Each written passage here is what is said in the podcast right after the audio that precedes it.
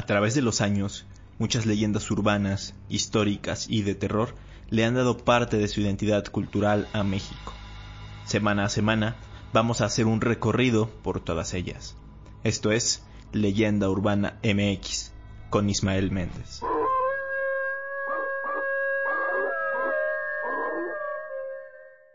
¿Qué tal? Bienvenidos a Leyenda Urbana MX, su podcast de historia y leyendas de México favorito.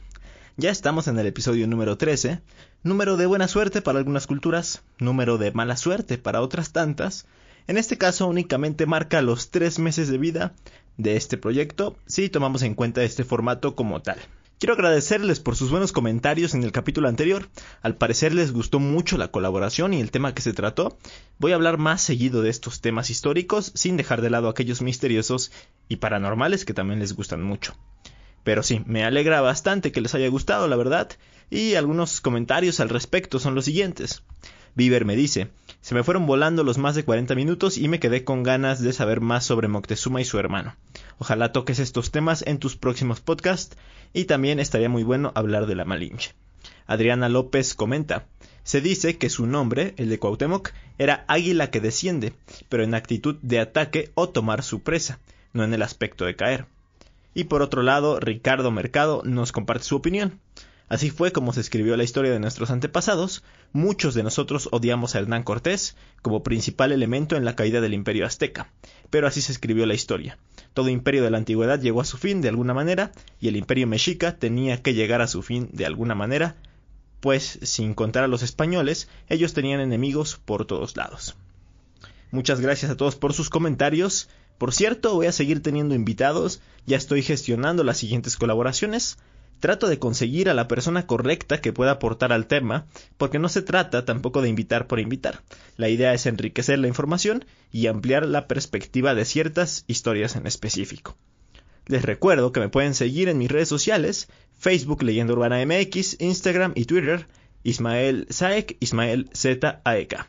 Para aquellos que me escuchan en YouTube, en la descripción tienen los links directos y además la liga para que se pasen a Spotify y también me sigan en esa plataforma.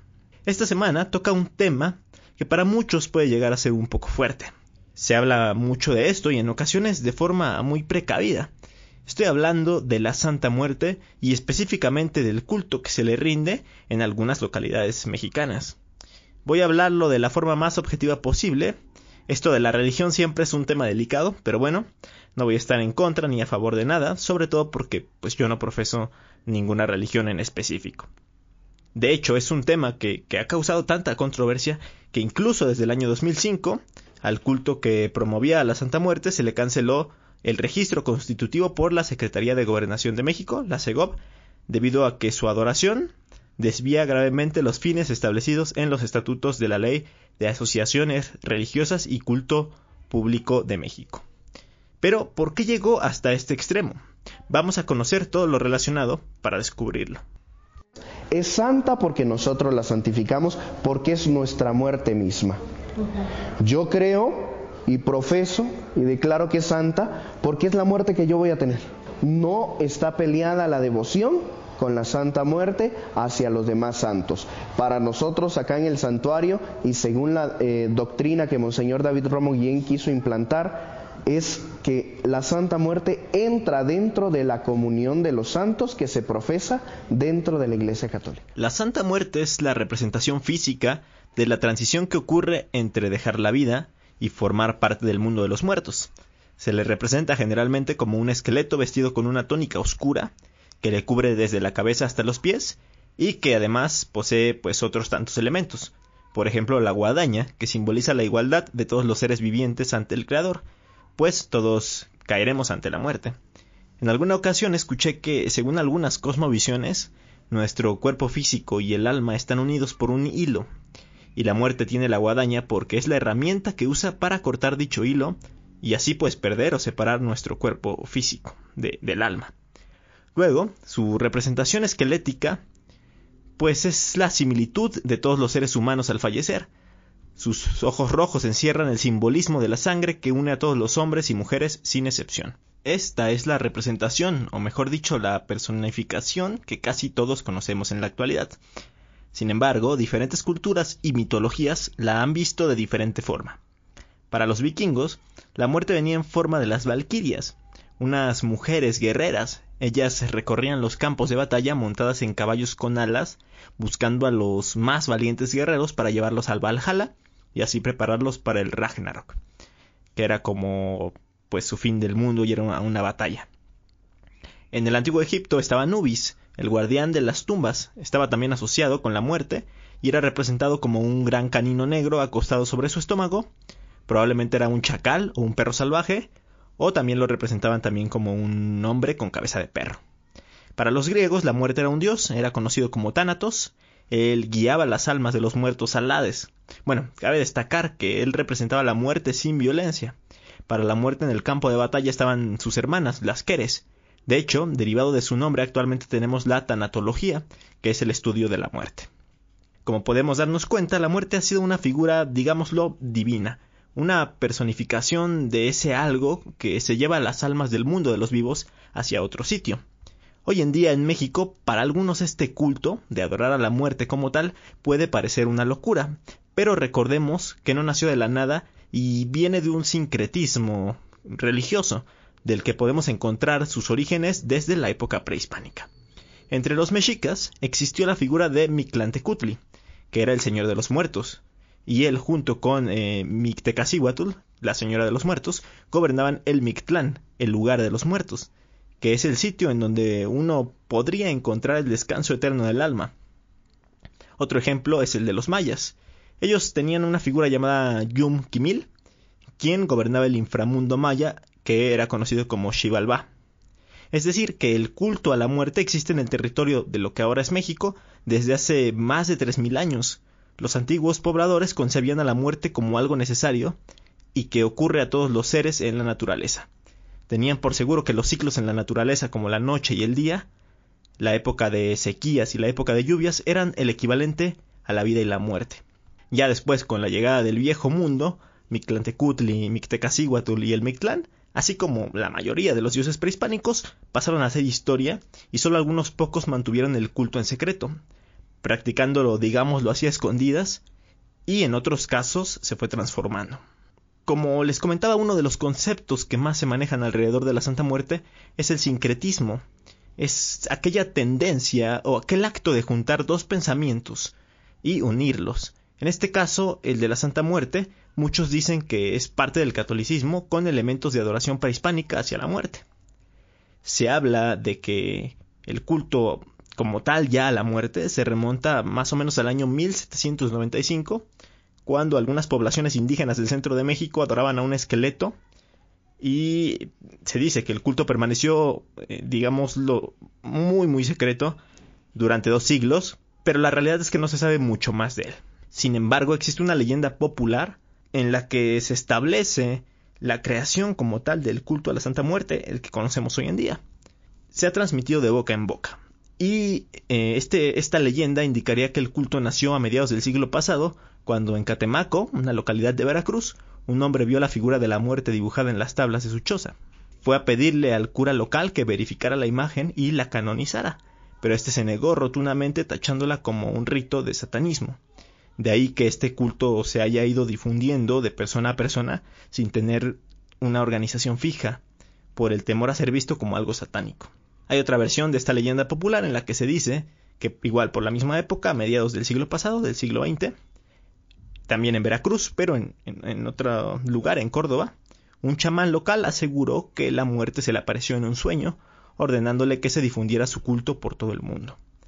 Sea cual sea el origen real, entre comillas, desde el inicio viene la controversia y también desde el nombre, porque pues algunas corrientes de la religión cristiana como la católica, por ejemplo, se oponen a que se le adjudique el título de santa, pues carece de las características tradicionales para que sea llamado así.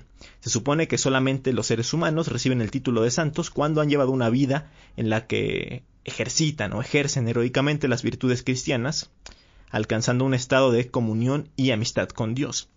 Para la mayoría de los cristianos la muerte es un estado y no una entidad personificada, y, entonces por eso no lo consideran que se puede llamar santo, ¿no? Además de que este culto tiene ¿cómo decirlo?, un componente o un fin más esotérico.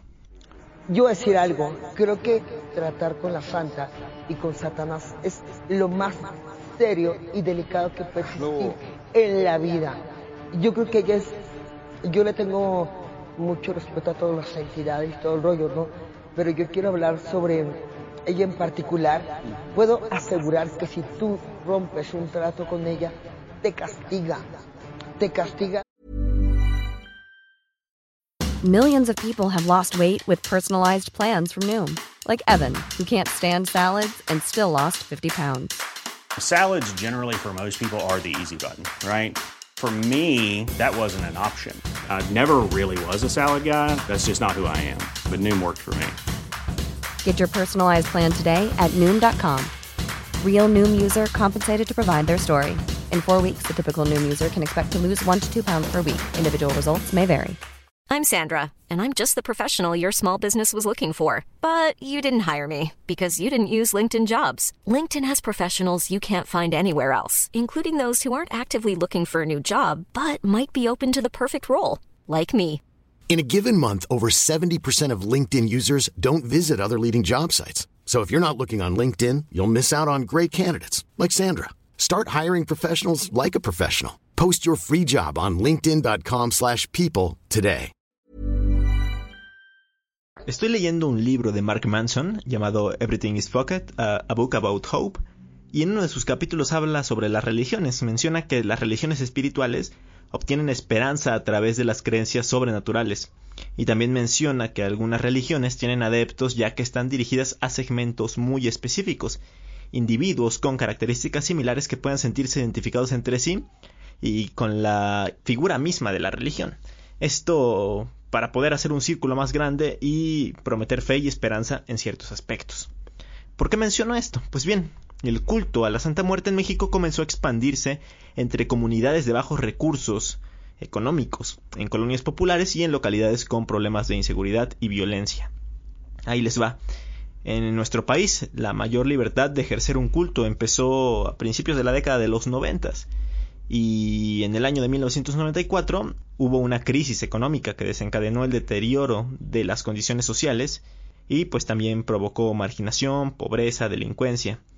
Así que pues estas dos cosas se juntaron y de esta forma el culto a la muerte empezó a emprender su crecimiento independientemente de, algunos otros cultos. Aunque bueno, este es uno de los muchos factores que influyeron. Es a partir de ahí que muchos grupos relacionados con las características anteriores comienzan a creer en la Santa Muerte y a muchos de sus creyentes se les ha relacionado con ser criminales, se dice que, son ladrones, que son drogadictos, etc. Y acá pues hay que hacer una aclaración, si bien es en estas localidades en las que tiene un mayor arraigo esta creencia, no quiere decir que absolutamente todos pertenecen a este estrato social y no todos son delincuentes. De hecho, es un prejuicio que se ha ido formando, pero hay mucha gente que independientemente de todos estos factores se siente identificada con esta figura, con esta creencia, y cada vez es más popular. En fin, como les comentaba, el culto comenzó a crecer, a ganar adeptos, hasta que, como podemos ver hoy en día, a lo largo y ancho de la República Mexicana existen templos, capillas y altares dedicados a la Santa Muerte, en los que pues se puede apreciar la forma en la que se le venera, sobre todo los días primero y 2 de noviembre, que pues son los más importantes para el culto porque pues, son los días en los que los mexicanos recordamos a nuestros muertos. Uno de estos templos, quizá el más importante de todos o el más famoso, se encuentra en la calle Alfarería, en el barrio de Tepito, esto en la Ciudad de México. Eh, Tepito está en una de las colonias más famosas, más populares de hecho, pues este lugar recibe diariamente a decenas de fieles.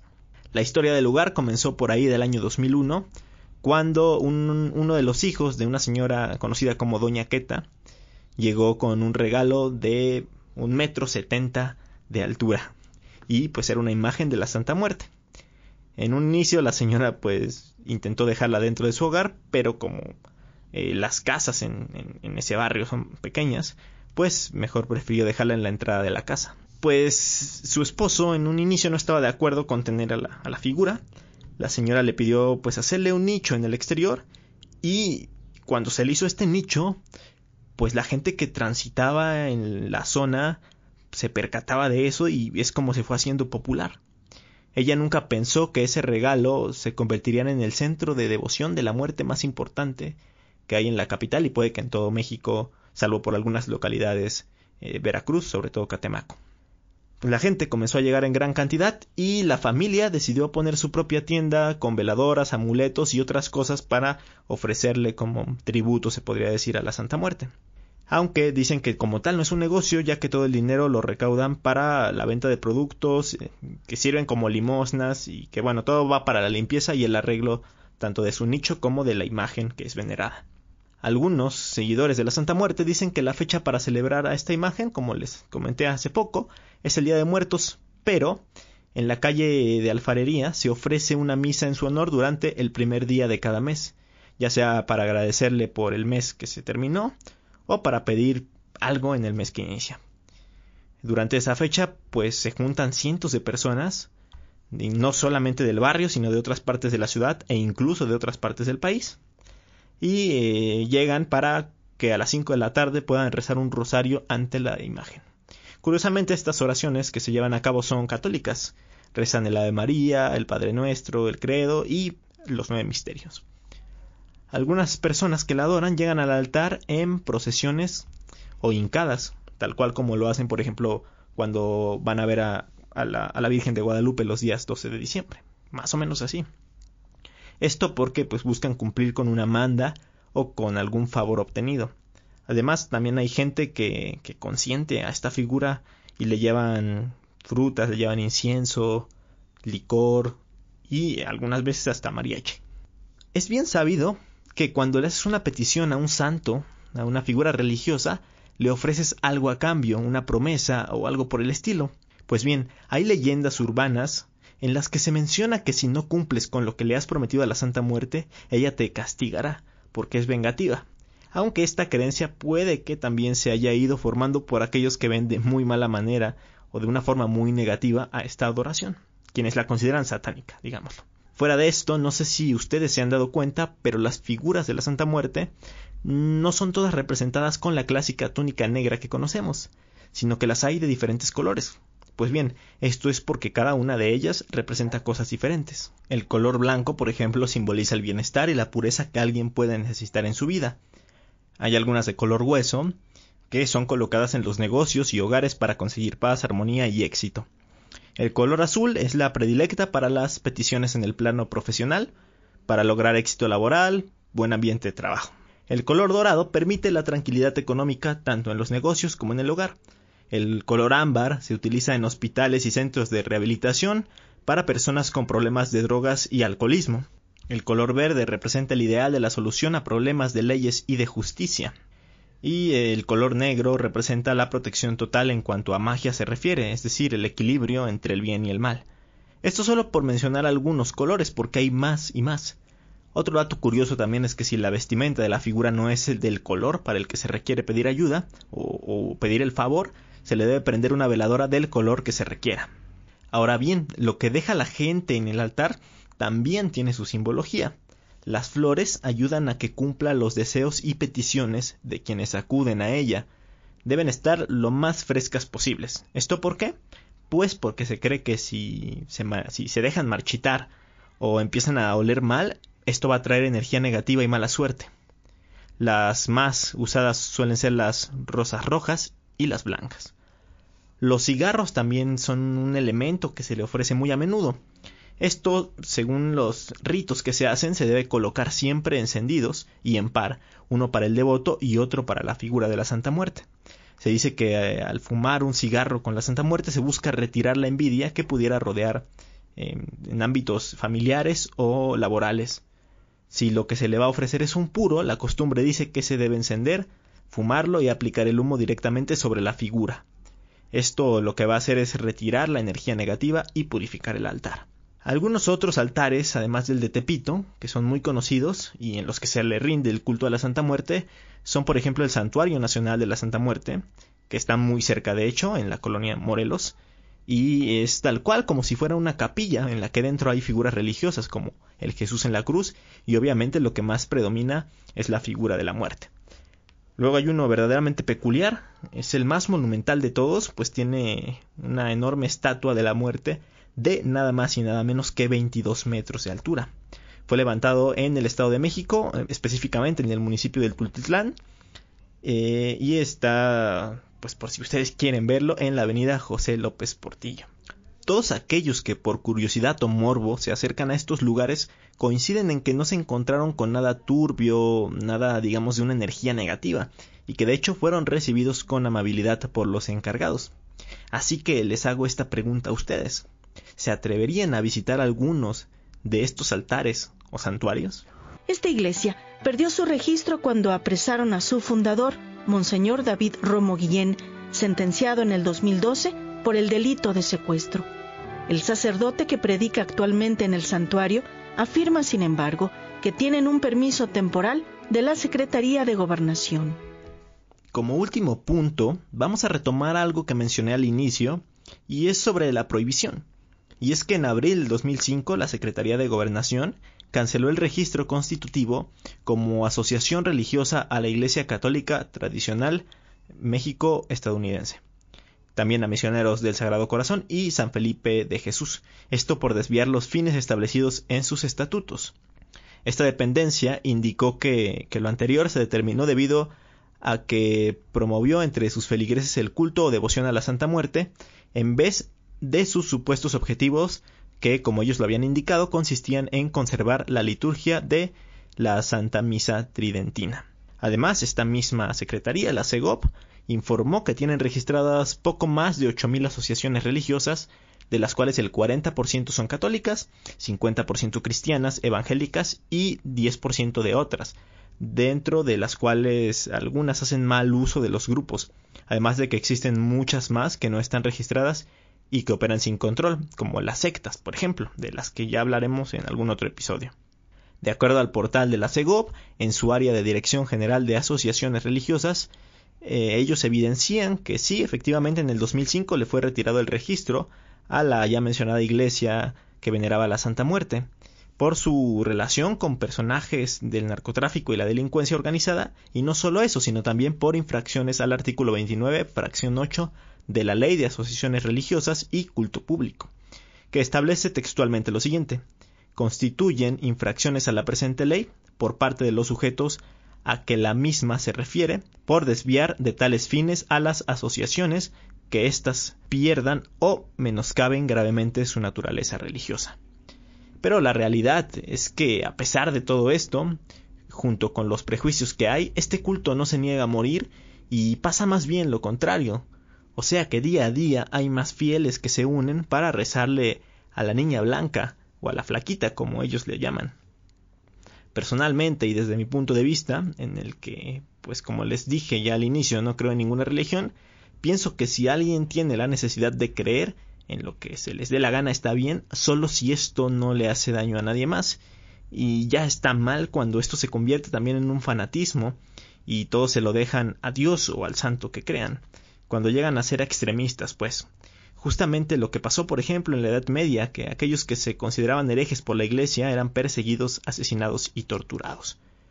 Pero eso, mientras no le hagas daño al de al lado, eres libre de creer hasta en el pastafarismo si quieres. Solo eso, igual, dejar de atribuirle todo a algo superior, porque eso no está tan bien, e incluso te limita y piensas que, que las cosas buenas te van a llegar si Dios quiere y no porque te esfuerces y trabajes para conseguirlas. En fin, recuerden que, yo les cuento aquí solo una parte.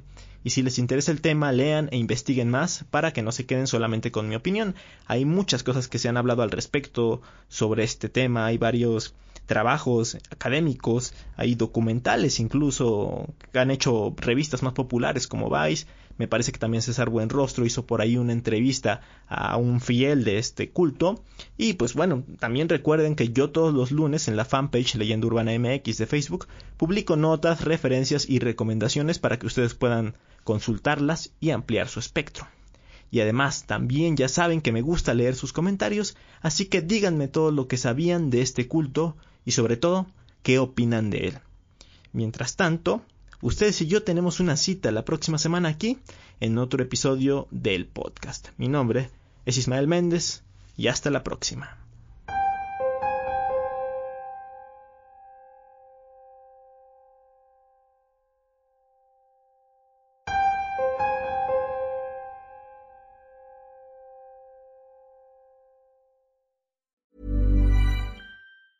If you thought the only way to get a more defined jawline with natural looking results was through surgery, think again. Juvederm Volux XC is a non surgical injectable gel filler that improves moderate to severe loss of jawline definition and can help you achieve natural looking results with little downtime. Even better, this improved definition lasts up to one year with optimal treatment. No maintenance required. Improve jawline definition for a smooth, sculpted look with Juvederm Volux XC. For important safety information and to find a licensed specialist, visit juvederm.com. That's J U V E D E R M.com. Not for people with severe allergic reactions, allergies to lidocaine, or the proteins used in Juvederm. Common side effects include injection site redness, swelling, pain, tenderness, firmness, lumps, bumps, bruising, discoloration, or itching. There's a risk of unintentional injection into a blood vessel, which can cause vision abnormalities, blindness, stroke, temporary scabs, or scarring. Talk to a licensed specialist to find out if it's right for you.